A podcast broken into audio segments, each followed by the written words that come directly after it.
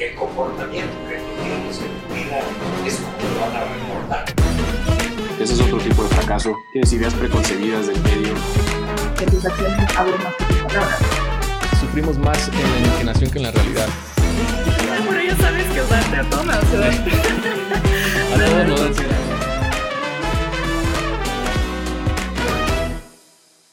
Hello amigos, ¿qué tal? Bienvenidos a un nuevo episodio de Fallas de Origen Podcast. Yo soy Guillermo Moctezuma y antes que todo les pido una disculpa por aquellos que estuvieron esperando el episodio como cada mañana en los lunes. El día de hoy no me fue posible porque tuve un, fin de semana bastante intenso y también es justo en parte el episodio de hoy.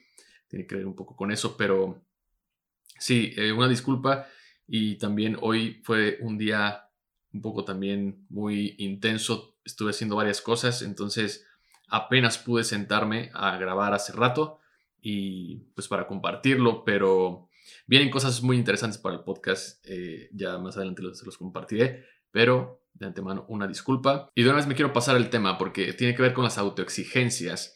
Y hace un rato estaba escuchando el episodio 23, si mal no recuerdo, que se llama Autoexigencias. Y lo grabé en mayo del 2021.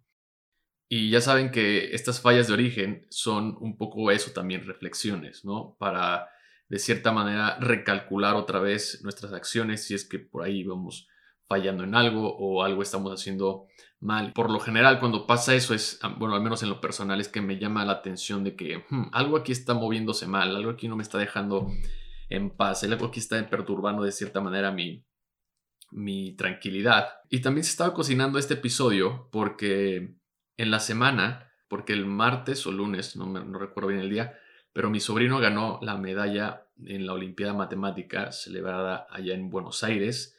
Ganó bronce para México y bueno, mi sobrino es, la verdad es que es un niño demasiado, demasiado inteligente. Creo que va dos años adelantado de su, de su clase. eh, Es, un gran niño, la verdad. Y bueno, la verdad es que también mi, mi hermano y mi cuñada hecho, han hecho un trabajo y un esfuerzo enorme eh, y pues prueba de Dios se ve ahí en ese resultado. Pero lo que me llamaba la atención es que mi hermano me escribió y, y me dijo que, que me dio la noticia que había ganado, pero me dijo que lo tuvo que calmar un poco porque se, estaba, se había molestado y estaba un poco enojado y triste, como que con mucho, mucha emoción y muchos sentimientos encontrados porque estaba haciendo todo este análisis de qué es lo que había hecho mal y porque dice que se había quedado a un acierto de la medalla de plata y seguramente a tres de la de, de la de oro. Entonces estaba como que en su mente estaba haciendo toda esta reflexión de en dónde se había equivocado, pero como que de cierta manera eso le estaba provocando un sufrimiento innecesario porque ya no había eh, forma de, pues, de remediarlo, ¿no? Y digo, también está muy pequeño, pero, pero pues ya mi hermano me dijo que lo trató de calmar y, y- y, pues que disfrutara también de que está en otro país eh, y una victoria es una victoria al final de cuentas, ¿no? Y me quedé con esta idea de que sí, efectivamente una victoria es una victoria, pero siento que como, como veo a mi sobrino y siento que me espejeo mucho en él, eh, por más que tú le puedas decir a alguien que tiene un cierto nivel o percepción de esa autoexigencia que, que para él es hacerlo bueno, hacerlo lo mejor que puede, como que siento que a veces, o bueno, al menos a mí, no sé si a mi sobrino le pase, pero a, mí como que no, no me sentía comprendido. O sea, yo decía, como es que no lo entiendes? O sea, mi esfuerzo está yendo más allá. O sea, yo me esforcé tanto y no llegué, y entonces se vuelve como una frustración. Y claro, a mí todo esto eh, lo llevo pues trabajando, no solamente con el estoicismo, sino también, sino también en terapia. Porque, pues por ejemplo, yo recuerdo que en los partidos de fútbol cuando era pequeño, yo llegué a un punto en que ya no los disfrutaba porque me la pasaba entrenando, ¿no? Mi abuelo me decía, me acuerdo que agarraba un balón y me decía, ponte aquí una hora para estar pegándole al balón a la pared, pero solo pégale con la izquierda, que es la que te falta entrenar, ¿no? Y ahí estaba duro y dale, duro y dale. O luego me acuerdo que colgaba un balón en una red y me ponía a cabecearla porque eh, en ese entonces como que no era tan bueno mi skill para, para rematar con la cabeza. Y, y son ese tipo de cosas que yo sentía que nunca nadie me dijo como, oye, están bien, está bien ya, párale aquí. Dices, no, ¿sabes? Como... Y yo siento que me programé de cierta manera para seguir, seguir, seguir y nunca detenerme como para a disfrutar el momento. Eh, claro, ahorita de, de ya, pues con más edad y tiempo como ha pasado y las reflexiones y el estoicismo que me ayuda justo a eso, lo veo de esa manera, lo veo de distinta forma en cuestión de que ahora trato, sí, de estar presente y de con todas las técnicas estoicas eh, buscar esa, esa vida más virtuosa, pero al mismo tiempo gestionar las emociones, pero sobre todo buscar esas emociones positivas que son la alegría de los propios momentos, de la propia vida.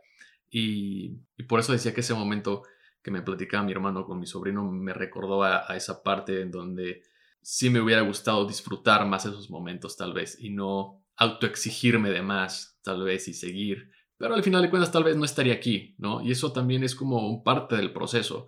O sea, al final creo que si hay alguien que, que te acompañe eh, durante esa infancia y te diga justo esto, te haga ver de que, oye, está, está bien que te preocupes por ti, está bien que, que te esfuerces, pero también está bien eh, ponerle un poco de pausa y disfrutar, ¿no? Disfrutar el momento, disfrutar de, ese, fruto que te dio el, el, esfuerzo, aunque sea, en este caso, pues mi sobrino tenía la de bronce, pero es una medalla de bronce, al final es una victoria.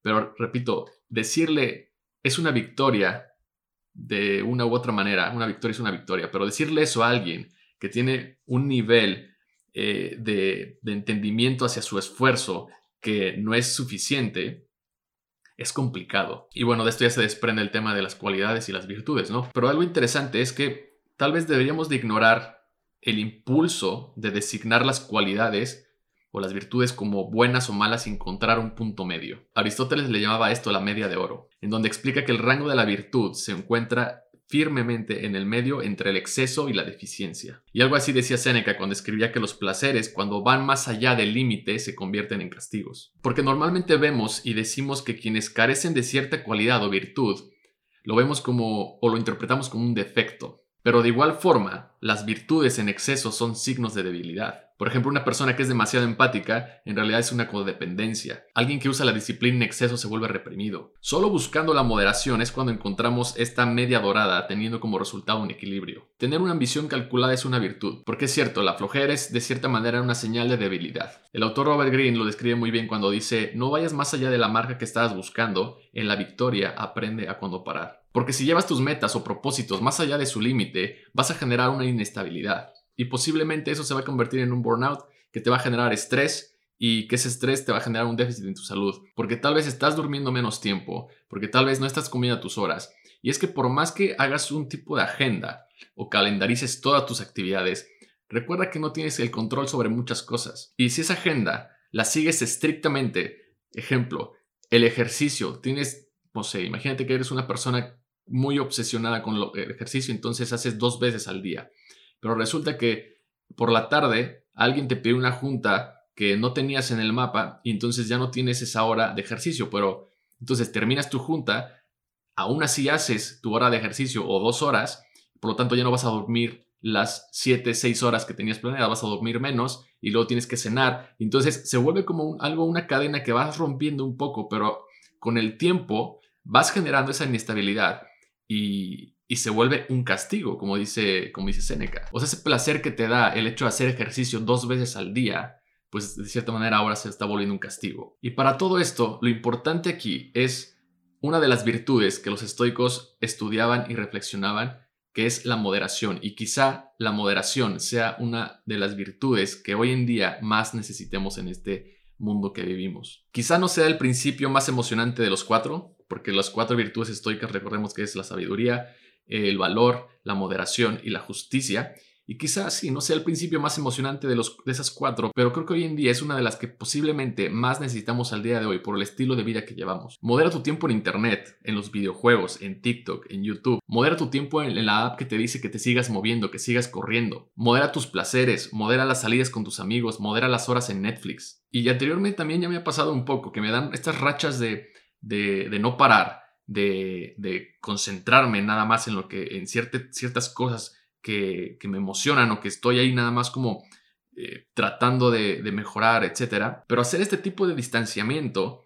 es lo que me permite justo volver como a voltear o a mover esa brújula buscando esa media de oro que dice Aristóteles, porque al final eso es buscar la moderación.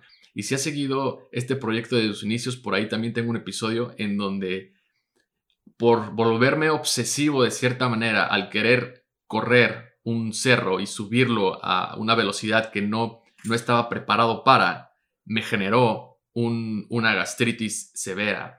Y, eso al final es como, ok, necesitas tener moderación, necesitas escuchar sí a tu cuerpo hasta, hasta cuál es su límite, porque si no tiene, vas a tener consecuencias. Y como le he dicho en este episodio, se vuelve algo inestable. Y después se vuelve un castigo, porque me hice un daño por es- sobreesforzar mi cuerpo a algo para el que no estaba preparado.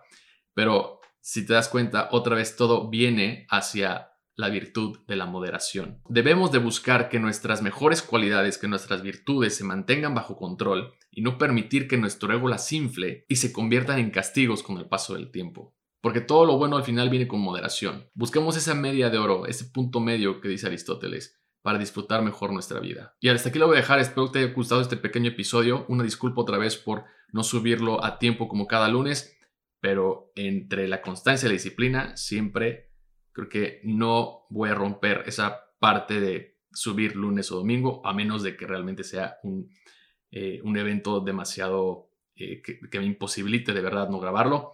Pero al final esto es lo que he construido y esto me gusta hacer. Y creo que pues poner el ejemplo contigo y compartirte esto, creo que es parte también de estas fallas de origen. Si bien es cierto, he estado buscando un tipo de moderación eh, en, estos, en estos últimos meses para que pues pueda encontrar un equilibrio entre mi trabajo, entre este proyecto, entre mis amigos, entre mi vida personal y, y creo que ahí vamos. Entonces, gracias por acompañarme en este camino. Ya se viene el cierre de año. Te deseo que tengas una semana muy cool. Tengo algo muy especial para el próximo episodio porque es mi cumpleaños el miércoles, entonces va a ser un episodio especial por ahí para que no te lo pierdas y recuerdes escuchar estas fallas de origen. Gracias, nos vemos y nos escuchamos el próximo lunes.